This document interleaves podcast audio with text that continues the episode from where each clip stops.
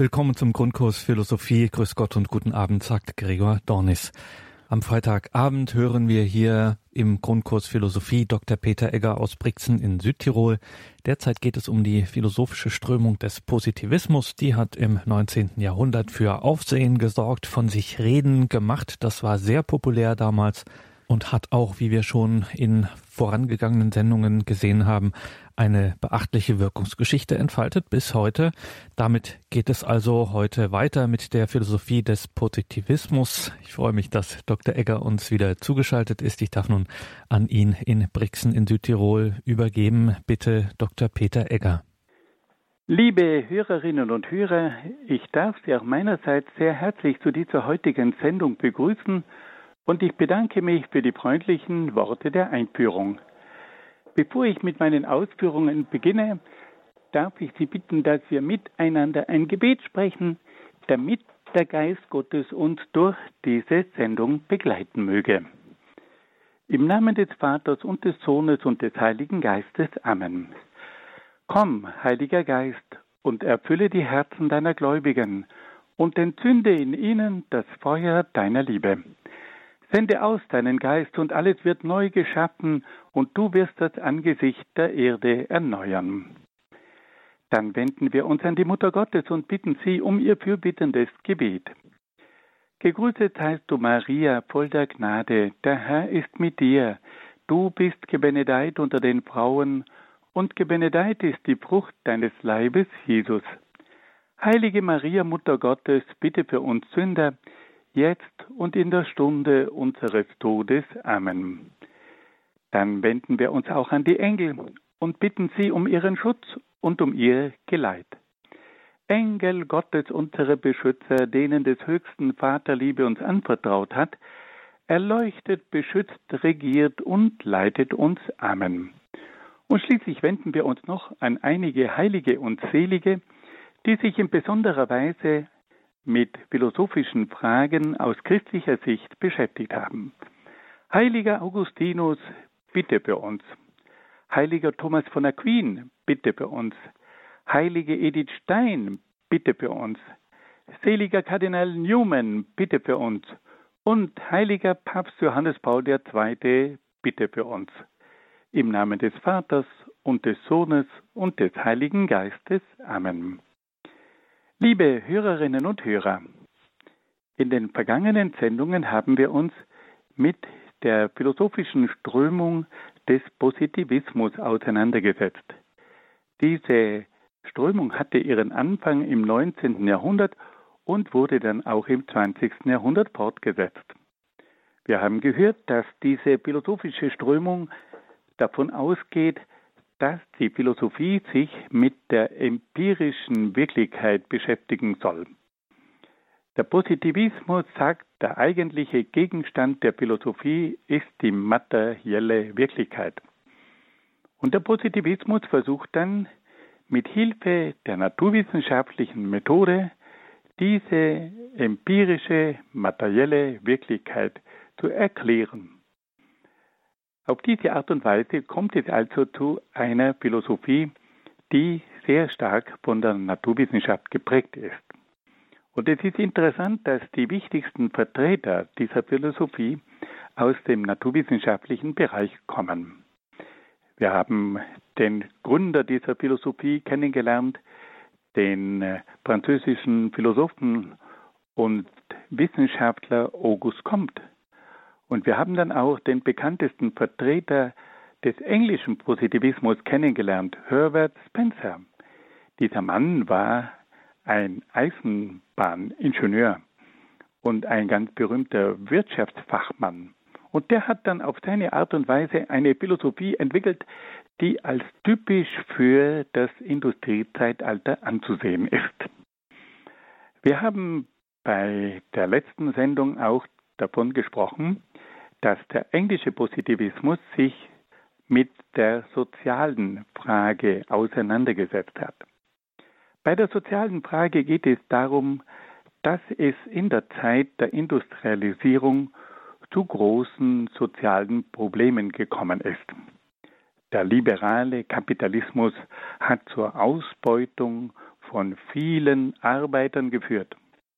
Und da gab es nun Überlegungen, wie man in dieser Zeit des Kapitalismus und der Industrialisierung für eine gerechte Wirtschaft und Sozialordnung sorgen könne. Und da gab es nun einen ersten Vertreter, den wir letztes Mal schon kennengelernt haben, nämlich Jeremy Bentham.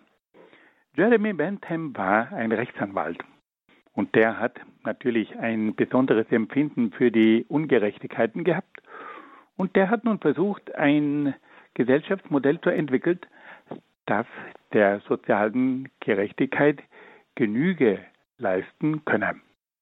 Er ging davon aus, dass die Menschen im Grunde genommen von zwei Prinzipien gelenkt werden. Das eine Prinzip ist das Lustprinzip und das andere Prinzip ist das Nützlichkeitsprinzip. Das, was mir Lust verschafft und das, was mir von Vorteil ist, das sind die eigentlichen Richtlinien des menschlichen Verhaltens. Und da hat nun Jeremy Bentham versucht, diese Einstellung der Menschen so zu koordinieren, dass das Glückssuchen des Einzelnen mit der Glückssuche der anderen Menschen vereinbart werden kann. Und er sagt, die Menschen müssen sich so verhalten, dass ihr eigenes Streben nach Lust und nach Vorteil nicht das Streben der anderen Menschen nach Lust und Vorteil stört.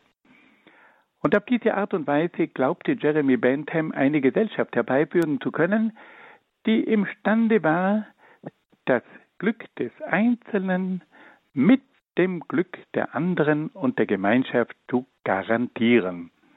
Seine berühmte Formel lautete das größtmögliche Glück für die größtmögliche Zahl. Es sollte also dafür gesorgt werden, dass eine größtmögliche Zahl von Menschen zum größtmöglichen Glück gelangen kann. Und das setzte voraus, dass der Einzelne sein Streben nach persönlichem Glück dem Ziel eines allgemeinen Glücks anpassen muss. Das Streben nach eigenem Glück darf also das Glück des anderen nicht ausschließen, sondern muss das Glück des anderen berücksichtigen und einschließen.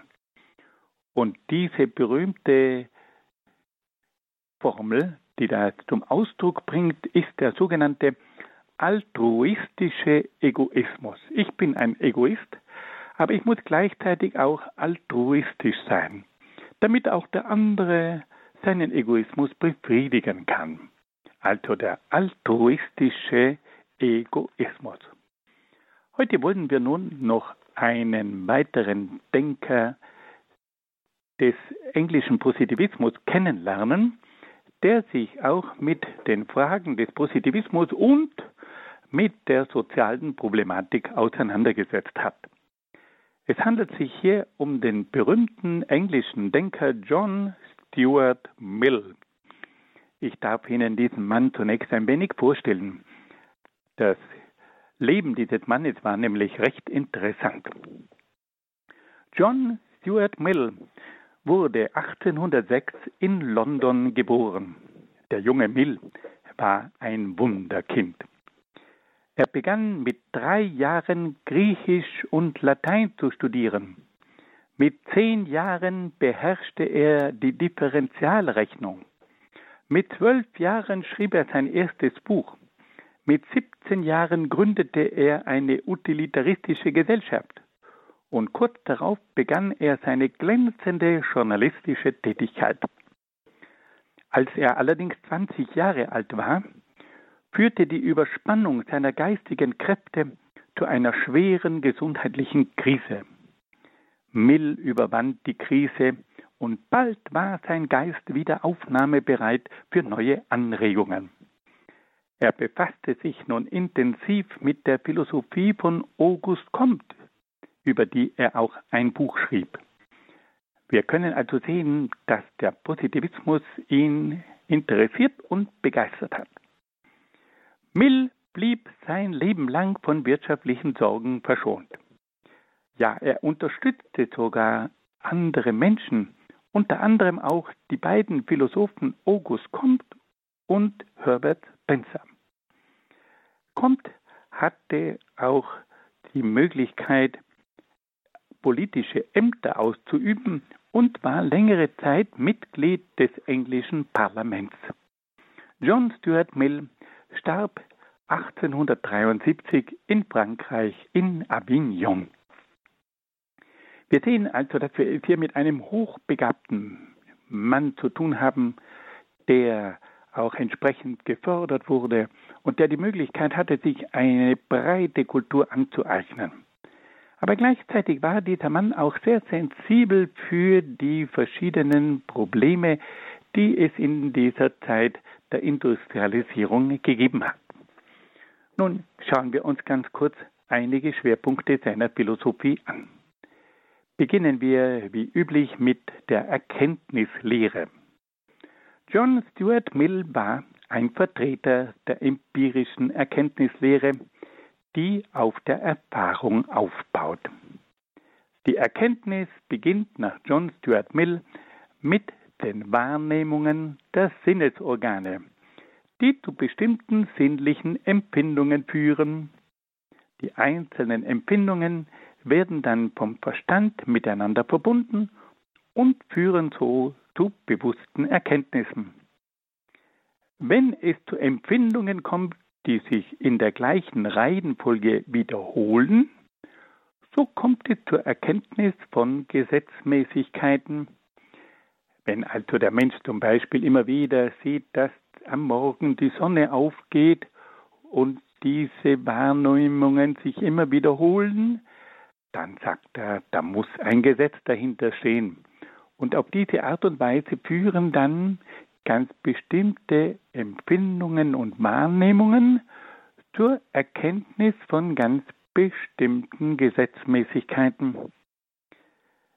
Und da kommen wir schon zum eigentlichen methodischen Ansatz bei John Stuart Mill.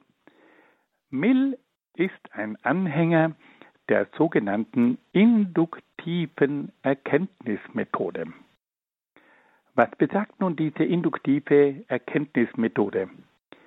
Die induktive Erkenntnismethode geht von einzelnen Erfahrungen aus und führt zu allgemeinen Gesetzmäßigkeiten.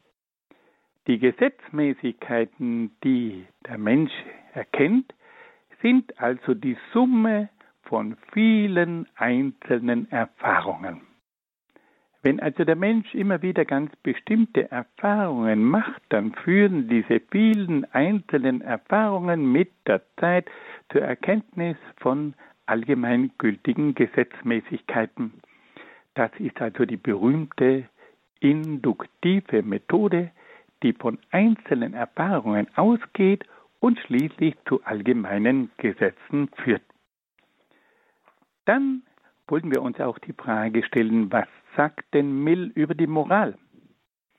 Auch Mill ist ein Anhänger der positivistischen Moral. Er sagt, dass das moralische Verhalten des Menschen vom Lustprinzip und vom Nützlichkeitsprinzip bestimmt wird. Er ist der Ansicht, dass das soziale Leben der Menschen vom allgemeinen Streben nach Glück bestimmt wird. Und er verlangt nun einen gerechten Ausgleich zwischen den Ansprüchen des einzelnen Menschen und der Gesellschaft. Das moralische Gefühl muss den Menschen dazu veranlassen, sich für das Wohl der anderen und der Gesellschaft einzusetzen. Der Einsatz für das Glück der anderen fördert auch das eigene Glück.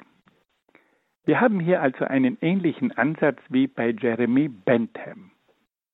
Auch John Stuart Mill geht davon aus, dass sich die Menschen vom Lustprinzip und vom Nützlichkeitsprinzip leiten lassen.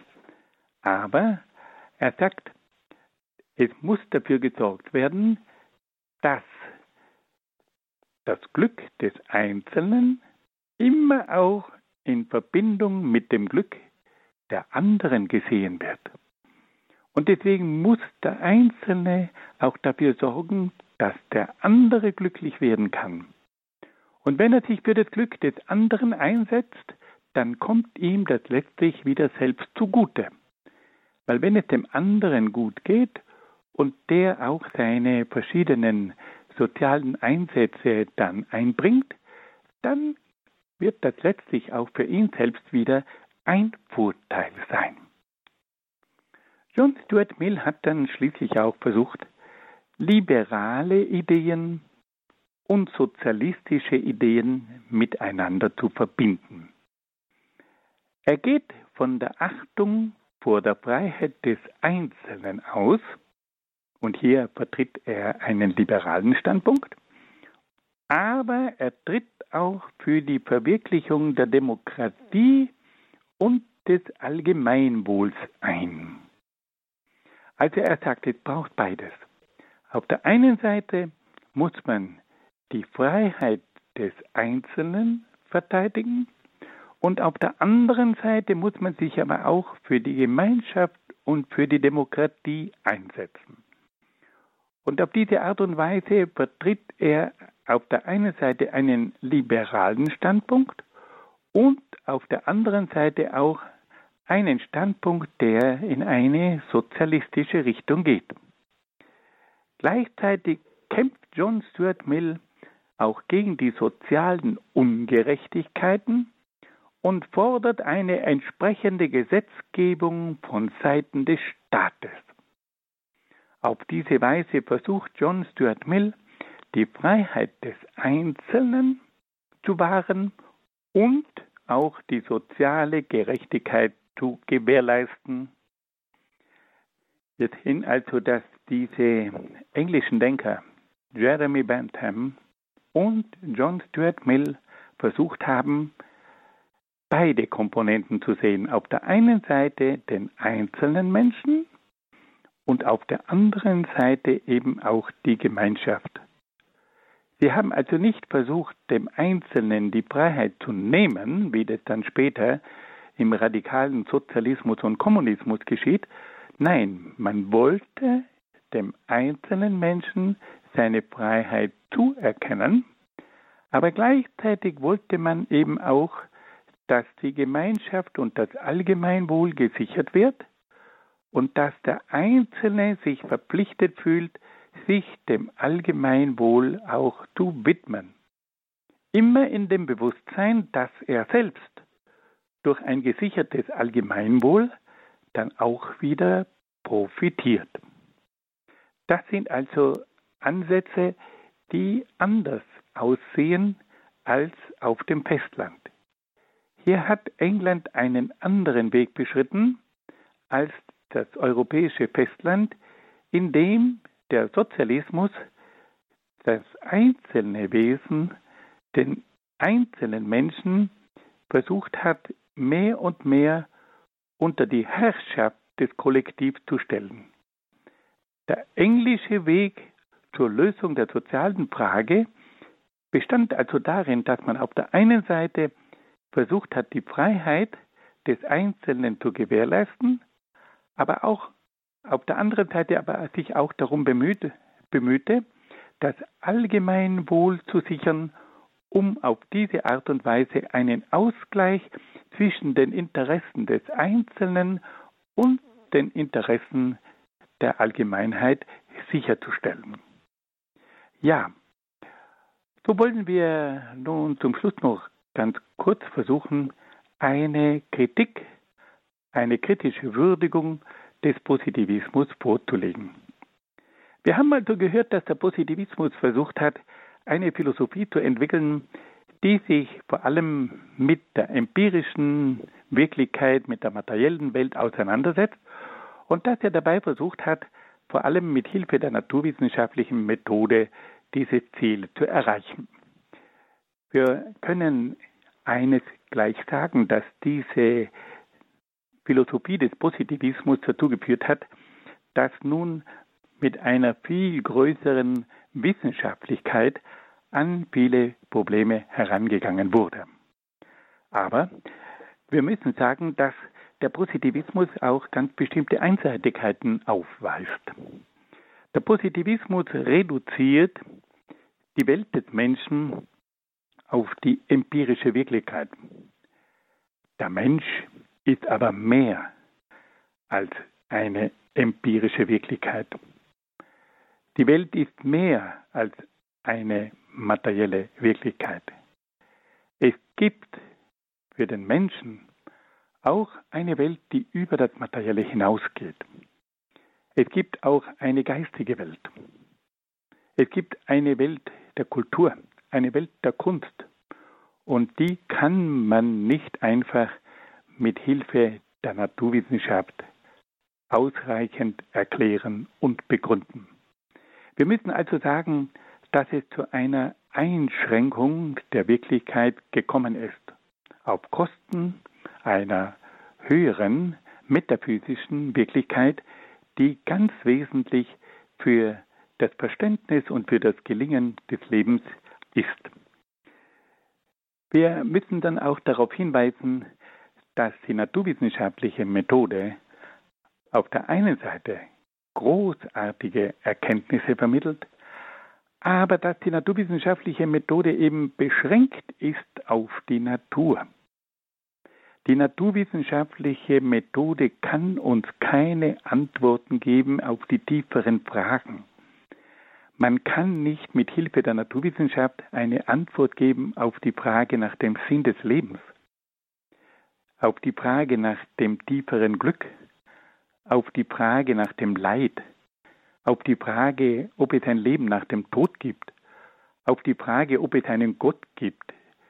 Da ist die naturwissenschaftliche Methode schlicht und einfach inkompetent. Also bei aller Würdigung und Wertschätzung der naturwissenschaftlichen Methode müssen wir ganz klar darauf hinweisen, dass die naturwissenschaftliche Methode ihre Grenzen hat und dass sie nicht beanspruchen kann, alle Fragen des Menschen zu beantworten. Es gibt Fragen, die mit Hilfe der Naturwissenschaft nicht beantwortet werden können. Dann ist auch noch ein zentrales Thema, nämlich das Thema der Evolution zu beantworten oder zu würdigen. Der Positivismus hat versucht, den Gedanken der Evolution auf sämtliche Bereiche auszuweiten. Und das war ein faszinierender Ansatz. Wir können tatsächlich feststellen, dass die Evolution in vielen Bereichen zu beobachten ist. Aber es geht hier nun um die Frage, wie erklärt man diese Evolution? Kann man diese Evolution tatsächlich mit den Faktoren einer zufälligen Veränderung, einer gelungenen Anpassung an die Umwelt mit Hilfe der Auslese und mit Hilfe der Weitergabe von positiven Eigenschaften begründen.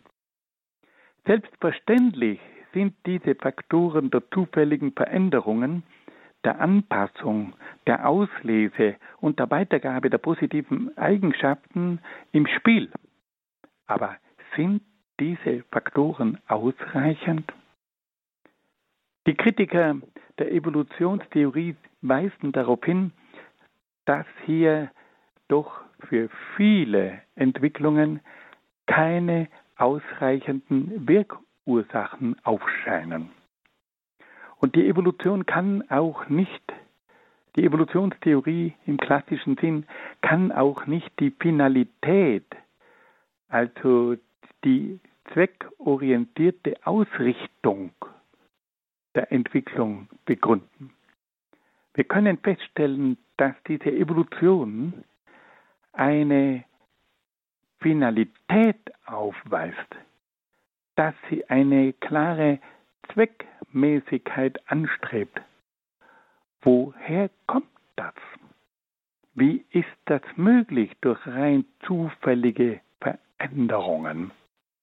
Und dann stellt sich vor allem auch das große Problem der Synthesen. Wie ist es denn möglich, dass in einem Kosmos Milliarden von Entwicklungen, Bewegungen aufeinander abgestimmt sind und eine Einheit bilden. Wer steuert diesen Prozess? Und dieser Prozess, den können wir schon im Atom beobachten und der reicht dann hinaus bis in den Kosmos und lässt sich aber auch beim Menschen in seinem Körperbau, vor allem aber in seinem Gehirn feststellen, woher kommt diese Finalität? Woher kommt diese Zweckmäßigkeit? Woher kommt diese Synthese, diese Konstruktion, dieses Universum, das miteinander eine Einheit bildet, bei dem Milliarden von verschiedenen Elementen zu einer Einheit zusammengefügt werden? Wie kann man das erklären?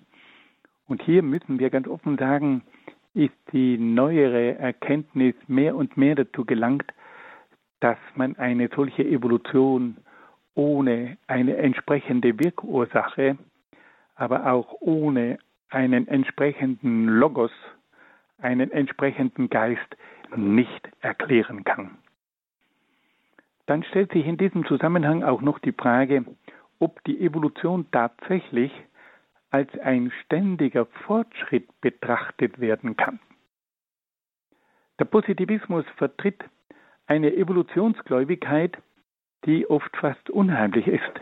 Evolution wird immer als ein ständiger Fortschritt hingestellt, aber wir müssen doch ganz offen sagen, es gibt doch nicht nur Fortschritt, es gibt doch auch Rückschritt und es gibt manchmal auch katastrophale Entwicklungen. Und dieser Tatsache wird einfach zu wenig Aufmerksamkeit geschenkt. Man hat den Eindruck, es ist eine ständige Entwicklung, ein ständiger Fortschritt, aber wir müssen sagen, dass es neben dem Fortschritt auch viele Rückschritte gegeben hat. Und wir können feststellen, dass jeder Fortschritt immer auch seine negativen Auswirkungen hat. Alle diese Dinge werden oft zu wenig gesehen und auch benannt. Und dann wollen wir noch einen letzten Punkt ganz kurz ein bisschen zu würdigen versuchen. Wenn wir die Moral betrachten, wie sie vom Positivismus vorgestellt wird, dann geht es hier im Grunde genommen um zwei Prinzipien, die das moralische Verhalten des Menschen bestimmen, nämlich das Lustprinzip und das Nützlichkeitsprinzip. Nun, wir können sicher sagen, dass das Lustprinzip und auch das Nützlichkeitsprinzip eine ganz entscheidende Rolle spielen, um das Verhalten des Menschen erklären zu können. Aber wir können eine Moral unmöglich nur auf dem Lustprinzip und auf dem Nützlichkeitsprinzip aufbauen. Es wird dann zwar immer wieder darauf hingewiesen, dass sich der Mensch um einen Altruismus bemühen müsse. Aber woher kommt denn die Motivation für ein solches Verhalten? Hier spüren wir ganz deutlich, dass eine Philosophie, die nur die materielle Wirklichkeit anerkennt, nicht imstande ist, Moralprinzipien zu entwickeln, die über die Nützlichkeit und über das Lustprinzip hinausgehen. Die Moral verlangt eine metaphysische Begründung. Es geht bei der Moral um Liebe. Es geht bei der Moral um Gerechtigkeit. Es geht bei der Moral um Verantwortung. Es geht bei der Moral um Hingabe. Und, und, und. Alle diese Dinge kann man mit einer positivistischen Philosophie nicht erklären, nicht begründen und auch nicht einsetzen. Und da können wir dann feststellen, dass eine solche positivistische Moral viel zu schwach ist, um die Menschen zu motivieren. Es fehlt eine innere Motivation. Es fehlt eine innere Verantwortung. Es fehlt ganz einfach eine Spiritualität der Moral. Das sind also offensichtlich einige Schwachpunkte, die wir bei der Philosophie des Positivismus auch anmerken wollen. Fassen wir das noch einmal ganz kurz zusammen. Wir haben also gehört, dass der Positivismus zunächst sich einmal darum bemüht, die empirische Wirklichkeit, die materielle Wirklichkeit mit Hilfe der Naturwissenschaft zu erfassen und zu erklären. Das alles hat auch zu sehr guten Folgen geführt. Mit Hilfe der Naturwissenschaft ist es gelungen, viele Dinge der materiellen Wirklichkeit zu erkennen und zu erklären. Aber wir müssen darauf hinweisen, dass die Welt des Menschen nicht nur aus der empirischen Welt besteht, sondern dass es auch eine geistige Welt gibt. Und dass diese geistige Welt nicht mit Hilfe der Naturwissenschaft erfasst werden kann. Die Naturwissenschaft hat ihre Stärken, aber sie hat auch ihre Grenzen. Und da müssen wir einfach feststellen, dass der Positivismus nicht ausreicht, um vor allem die tieferen Fragen des Menschen zu beantworten. Dann haben wir darauf hingewiesen, dass auch das Evolutionsprinzip, das der Positivismus auf sämtliche Bereiche anwendet, seine Wichtigkeit hat, aber dass die Evolutionstheorie mit den klassischen Faktoren der zufälligen Veränderung, der Anpassung, der Auslese und der Weitergabe der positiven Eigenschaften nicht ausreicht, um diese Evolution wirklich zu erklären. Es fehlt eine effektive Wirkursache. Es fehlt eine Erklärung für die Finalität, für die Zweckmäßigkeit. Es fehlt eine Erklärung für die Synthese der gesamten Wirklichkeit. Wie kommt es dazu, dass Milliarden Faktoren eine Einheit bilden, ein Universum bilden? Und hier müssen wir doch darauf hinweisen, dass es hier eine weit wirkmächtigere Ursache braucht. Hier braucht es einen Logos, hier braucht es einen Geist, hier braucht es auch Gott. Und schließlich haben wir dann auch darauf hingewiesen, dass der Positivismus eine Moral aufbaut, die hauptsächlich auf dem Prinzip der Lust und der Nützlichkeit gründet. Aber eine solche Moral ist nicht imstande, die eigentlichen Probleme bei den zwischenmenschlichen Beziehungen zu lösen.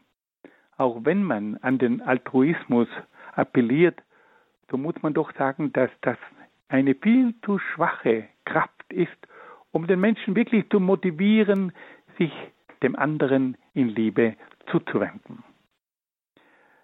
Nun machen wir eine kleine Pause und hören ein wenig Musik.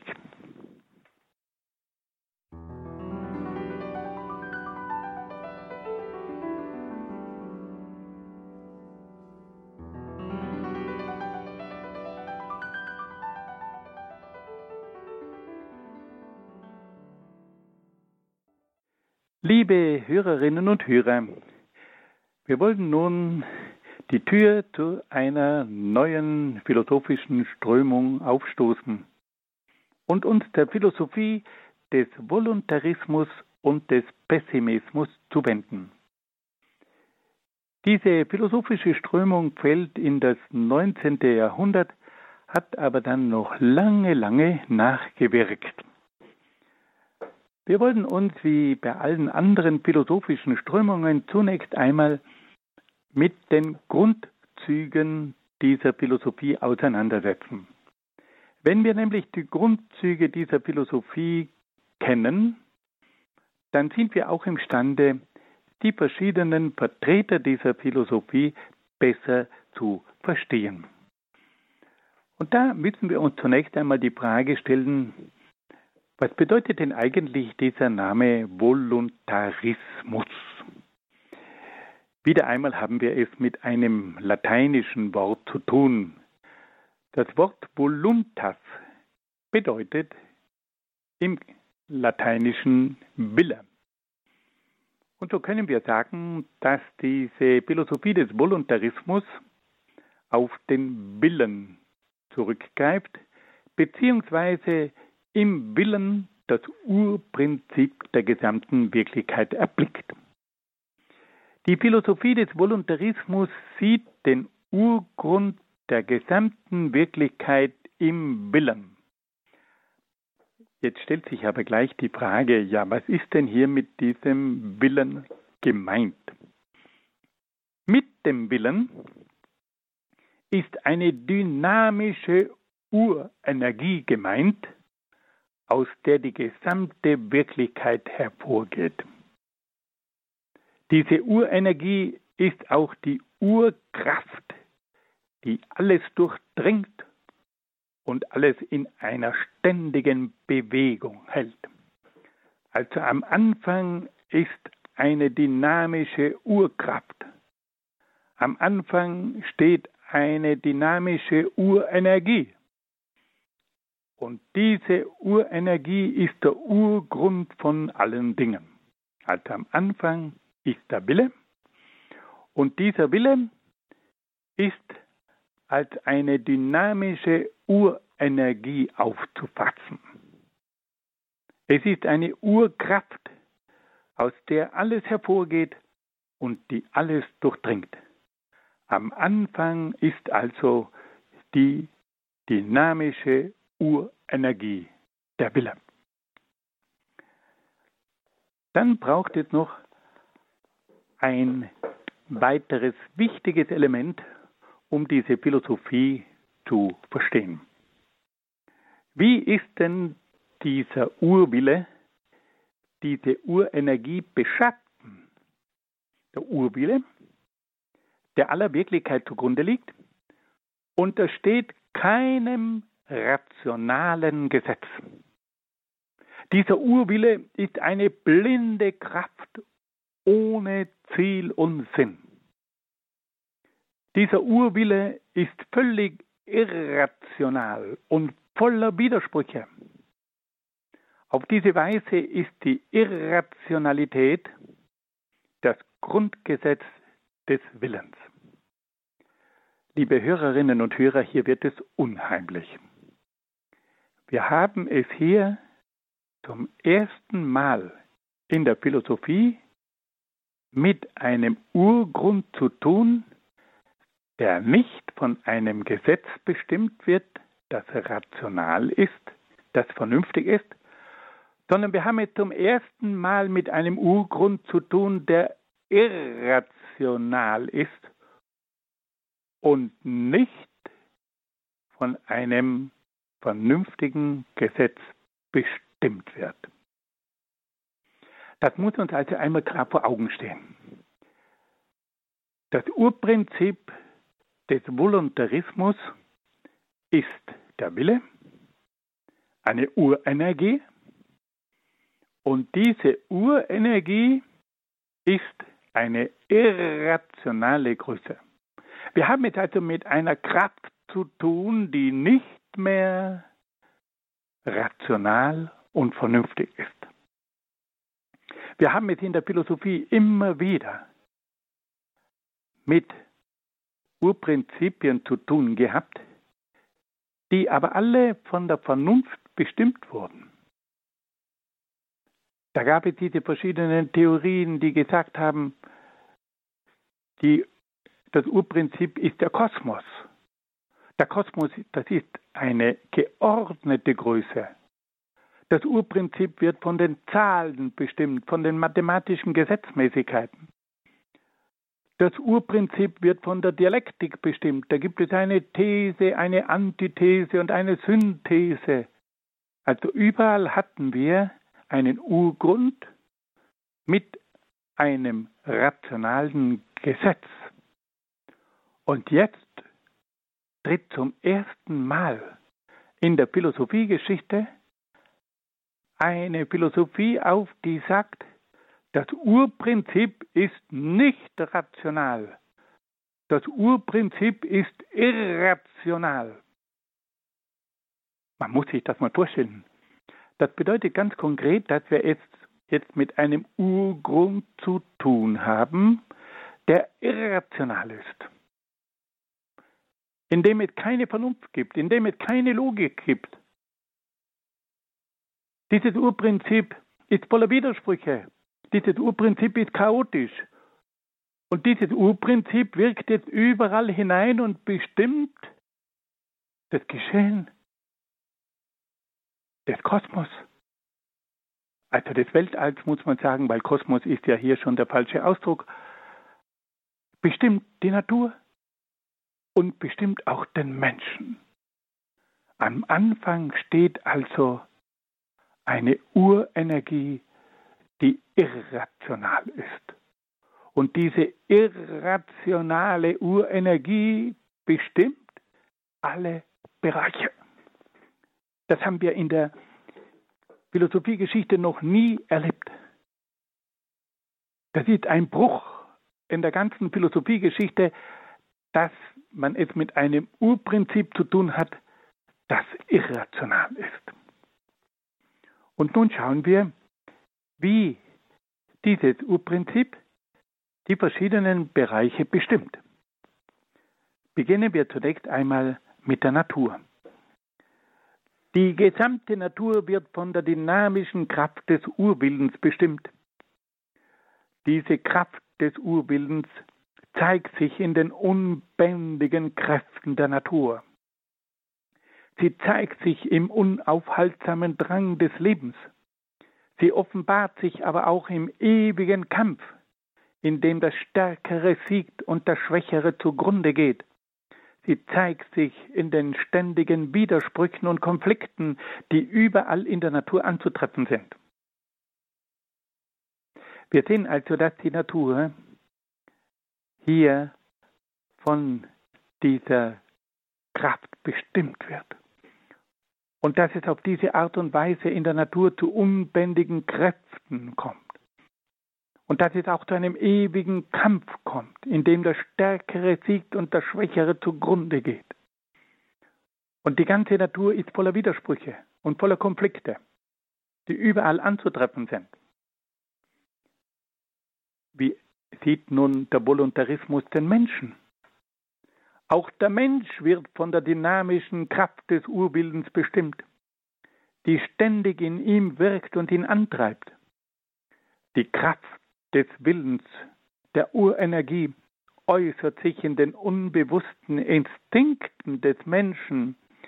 Sie äußert sich aber auch in seinen bewussten Wünschen, Begehren, Verlangen, Sehnen, Hoffen, Lieben und Hassen. Das ganze Leben ist im weitesten Sinn ein Wollen, das von der Urenergie angetrieben wird. Und auf diese Art und Weise wird also der Mensch von instinktiven Kräften bestimmt. Liebe Hörerinnen und Hörer, ist Ihnen bewusst, was hier geschieht? Der Mensch wird nicht mehr vom Geist bestimmt. Der Mensch ist kein rationales Wesen mehr. Der Mensch wird aber auch nicht mehr vom Herzen gelenkt. Nein, er wird von diesen unbändigen Kräften bestimmt, die in ihm wirken. Der Mensch wird zu einem Instinktwesen. Dieser Mensch ist erfüllt von Wünschen, Begierden, Verlangen, von Sehnen, von Hoffen, von Lieben und Hassen. Und alle diese Kräfte wirken auf den Menschen ein und bestimmen den Menschen. Dieser Mensch ist nicht mehr eine Person. Dieser Mensch ist nicht mehr ein, ein eigenständiges Ich. Er wird getrieben. Er wird zum Triebwesen. Er wird zum Instinktwesen.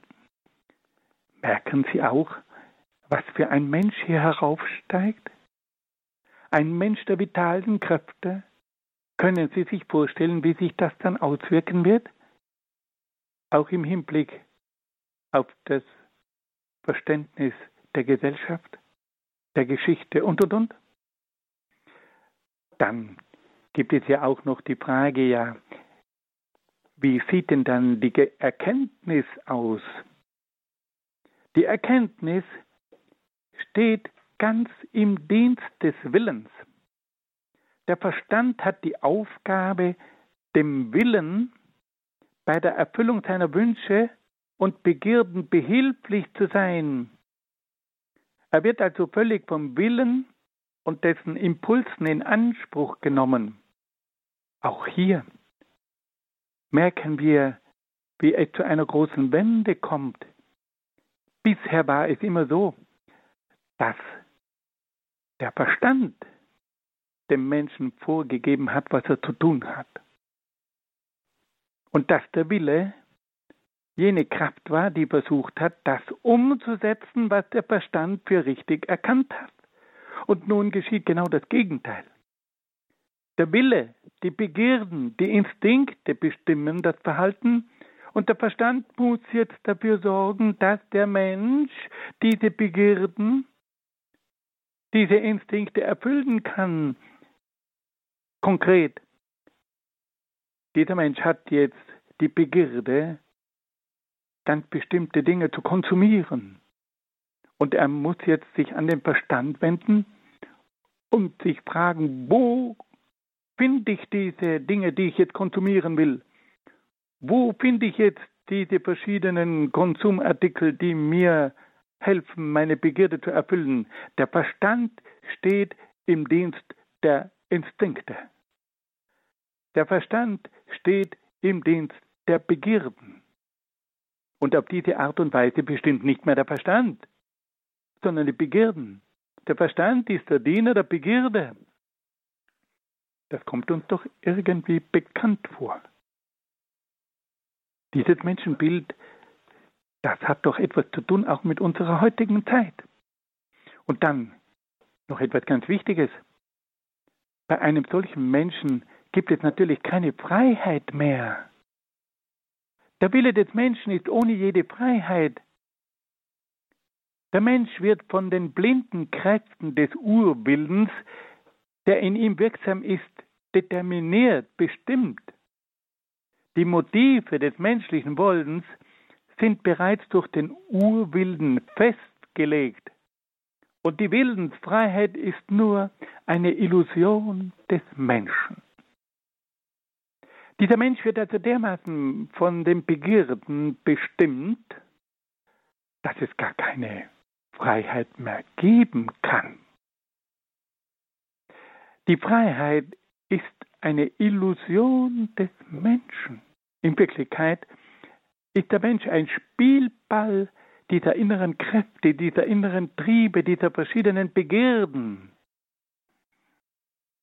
Und wenn nun dieser Wille wenn nun diese Begierden, wenn diese Urkraft im Menschen wirksam wird, dann wird das Verhalten des Menschen hauptsächlich vom Egoismus, von der Bosheit und vom Streben nach Macht bestimmt.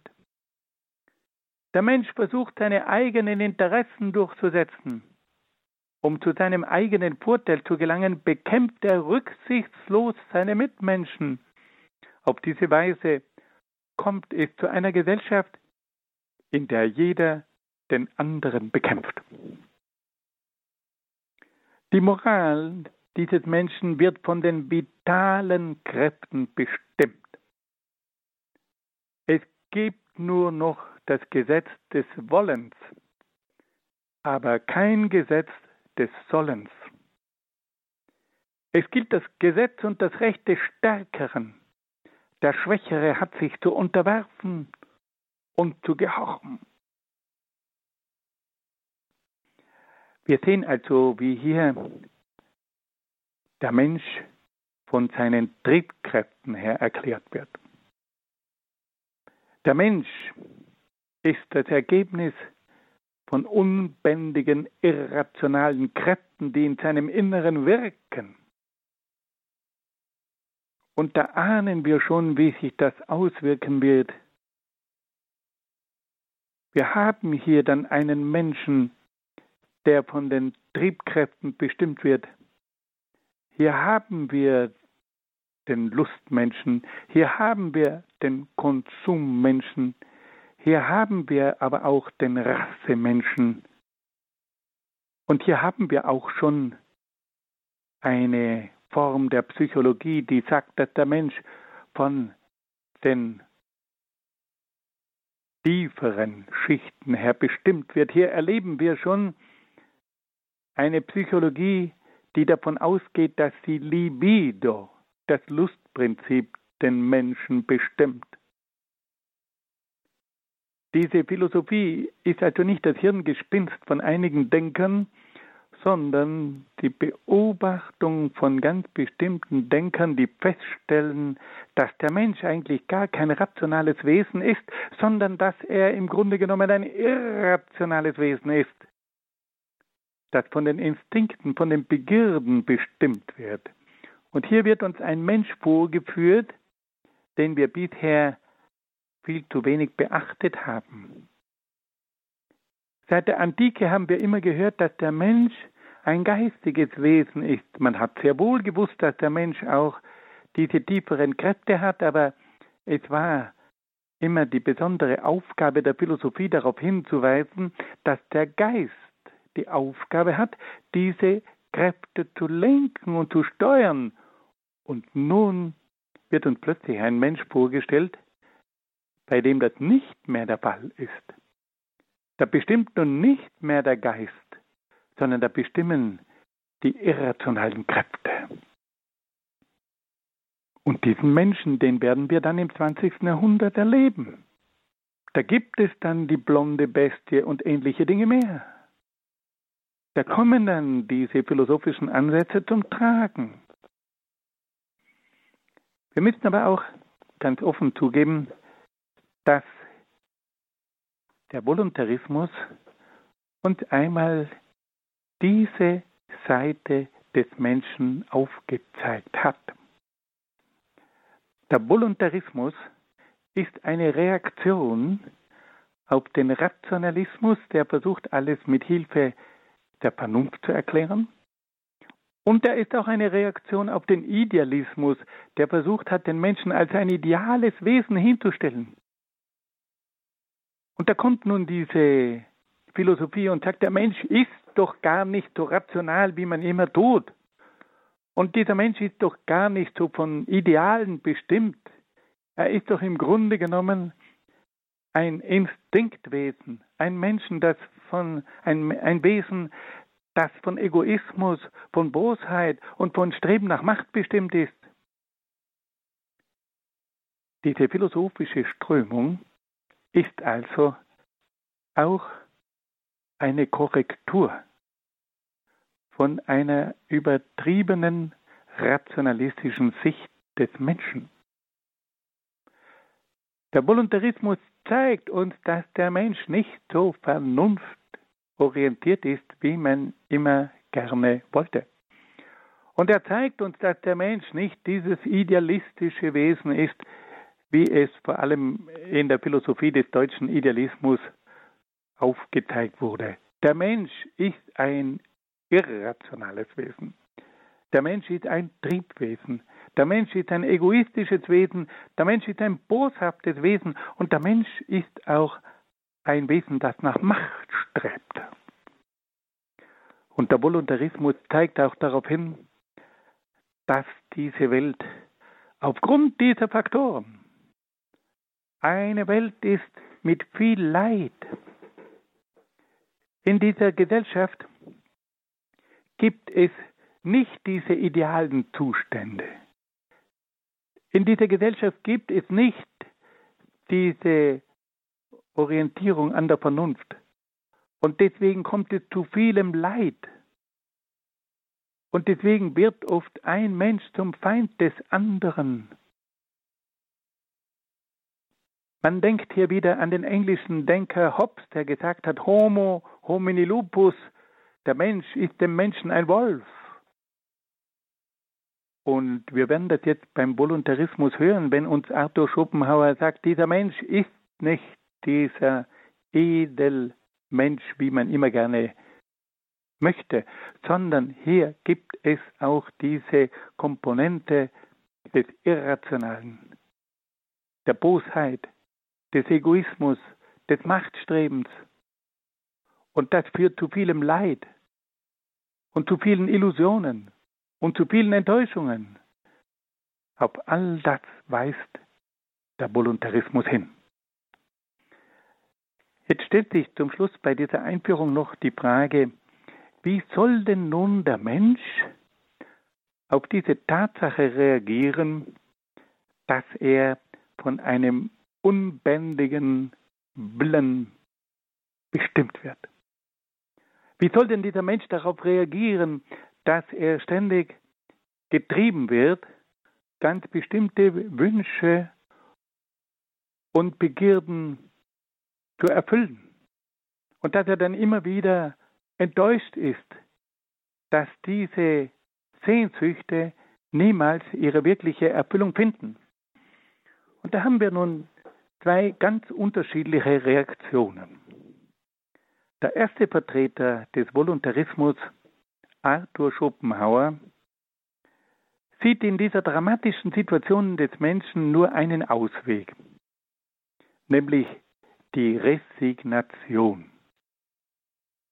Der Mensch kann nur dann dem verderblichen Einfluss des Urwillens entrinnen, wenn er aufhört zu wollen.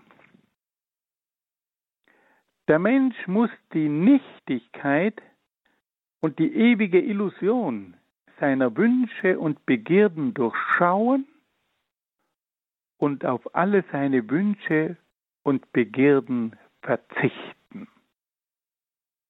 Eine solche Grundhaltung gegenüber dem Leben führt aber zu einem reinen Pessimismus und schließlich auch zu einem Nihilismus das bedeutet also, dass die Welt als eine schlechte Welt gesehen werden muss, der man nicht verfallen darf. Das bedeutet, dass diese, Men dass diese Welt letztlich ein Nihil ist, ein Nichts, eine Illusion, die uns etwas vorgaukelt. Und der Mensch muss dieses Spiel durchschauen damit er nicht zum Opfer dieser Illusion wird. Eine solche Einstellung führt aber letztlich zu einer totalen Lebensverneinung. Arthur Schopenhauer ist also derjenige, der uns sagt, wir müssen feststellen, dass wir von einer Kraft getrieben werden, die uns immer wieder vorgaukelt, dass die Erfüllung von ganz bestimmten Wünschen zum Glück führt. Aber wir erleben, dass diese Wünsche nie erfüllt werden. Und dass wir ständig Opfer von Illusionen werden. Und die einzige Möglichkeit, um dieser Illusion zu entrinnen, ist, dass wir aufhören zu wollen, dass wir aufhören zu wünschen, dass wir keine Begierden mehr entwickeln. Nur auf diese Art und Weise werden wir nicht diesen Illusionen von falschen Wünschen verfallen. Aber auf diese Art und Weise wird Arthur Schopenhauer zum Vertreter einer Philosophie der Resignation. Und eine solche Einstellung führt zum Pessimismus. Eine solche Einstellung sagt, die Welt ist schlecht. Und deswegen müssen wir schauen, dass wir ihr nicht verfallen. Eine solche Philosophie führt zum Nihilismus und sagt, die Welt ist letztlich ein Nichts. Aber das ist genau der Beginn der pessimistischen und der nihilistischen Philosophie. Dann gibt es aber noch einen zweiten Denker, der auch sehr bekannt ist. Dieser zweite Denker ist Friedrich Nietzsche. Und dieser Mann geht auch vom Urprinzip des Willens aus, aber er sagt ganz im Gegenteil zu Schopenhauer, dass der Mensch das Leben nicht verneinen dürfe, sondern er sagt, der Mensch muss das Leben total bejahen. Der Mensch muss sich mit dem Urwilden identifizieren. Er muss diesen Urwilden in sich wirken lassen. Und auf diese Art und Weise wirkt dieser Wille in ihm. Und es kommt im Menschen zum Willen zur Macht. Und auf diese Art und Weise wird der Mensch von diesem Willen zur Macht befehlt. Und es kommt jetzt zur Entfaltung des Menschen. Und dieser heroische Wille zur Macht lässt den Menschen zu einem Übermenschen werden, der auch dem Nichts trotzig entgegentreten kann. Nietzsche sagt also genau das Gegenteil von Schopenhauer. Schopenhauer sagt, die ganze Welt ist eine gefährliche Illusion. Wir müssen darauf verzichten, uns von diesen Wünschen verführen zu lassen. Nietzsche hingegen sagt, nein, wir müssen uns mit diesem Urwilden identifizieren und wir müssen diesen Urwilden in uns wirken lassen. Und dann erfasst uns dieser Urwille und er wird dann in uns zum Willen zur Macht. Und auf diese Art und Weise wird dann der Mensch von diesem Willen emporgeführt und er entwickelt sich zu einem Übermenschen.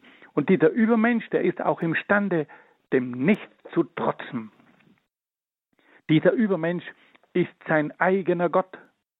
Und dieser Übermensch, der steht jenseits von Gut und Böse. Liebe Hörerinnen und Hörer, da ist uns bewusst geworden, was für ein Dynamit in dieser Philosophie wirkt. Dieser Urwille wird bei Friedrich Nietzsche zu einer Kraft, die den Menschen so befehlt und erfasst, dass er zum Übermenschen wird. Und dieser Übermensch, der ist imstande auch dem Nichts zu trotzen.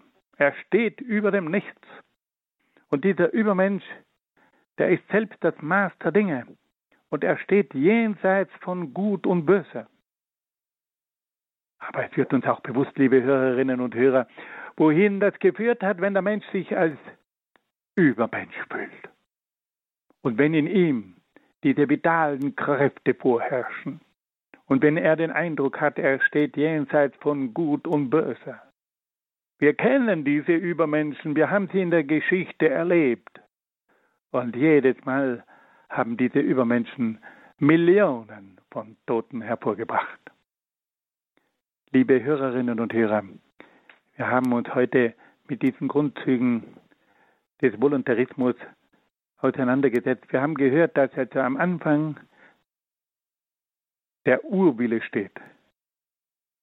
Eine Urenergie, eine Urkraft, aus der alles hervorgeht und die alles durchdringt. Und diese Urenergie, diese Urkraft ist irrational. Sie wird nicht mehr von einem rationalen Gesetz bestimmt, sondern ist irrational. Und diese irrationale Urkraft, die wirkt in der Natur, die wirkt im Menschen, die wirkt dann auch in der Moral. Es kommt zur Entfaltung von Egoismus, Bosheit und Macht. Es kommt zur Herrschaft der vitalen Kräfte. Und dann kommt es schließlich zur großen Frage, wie kann man mit dieser Urkraft umgehen? Und da gibt es zwei Möglichkeiten. Die eine wird von Arthur Schopenhauer aufgezeigt, der sagt, die einzige Möglichkeit ist, dass der Mensch resigniert, damit er nicht diesem Wahnsinn verfällt. Aber eine solche Sicht der Dinge führt zum Pessimismus und zum Nihilismus. Und die andere Antwort ist, der Mensch muss diesen Urwillen bejahen. Dieser Urwille muss in ihm wirken. Dieser Urwille führt dazu, dass der Mensch dann zum Übermenschen aufsteigt, der imstande ist, dem Nichts zu trotzen und der jenseits von Gut und Böse steht. Das sind also die zwei Modelle. Aber beide Modelle sind katastrophal. Das eine Modell ist das Modell des Pessimismus und das andere Modell ist das Modell des Übermenschen, der sich dann in den verschiedenen Ideologien des 20. Jahrhunderts auswirken wird. Liebe Hörerinnen und Hörer, ich danke Ihnen sehr, sehr herzlich für Ihre freundliche Aufmerksamkeit. Ich wünsche Ihnen alles Gute und Gottes besonderen Segen. Danke, Dr. Egger nach Brixen in Südtirol für diese weitere Folge des Grundkurses Philosophie. Das alles kann man nachhören, ganz klassisch auf einer CD beziehungsweise in der Radio Horeb App oder auch schon klassisch mittlerweile. Heutzutage geht das ja schnell, dass etwas klassisch wird nach wenigen Jahren. Die Mediathek auf horeb.org, horeb.org, unser Internetauftritt und in der Social Media Welt sind wir ja auch unterwegs. Da sollten Sie sich auch mit Radio Horeb verbinden. Facebook, Instagram, Twitter. Auch da kann man hier in der Gebetsfamilie von Radio Maria und Radio Horeb mit dabei sein. Wir beten jetzt um 21.40 Uhr die Komplett, das Nachtgebet der Kirche.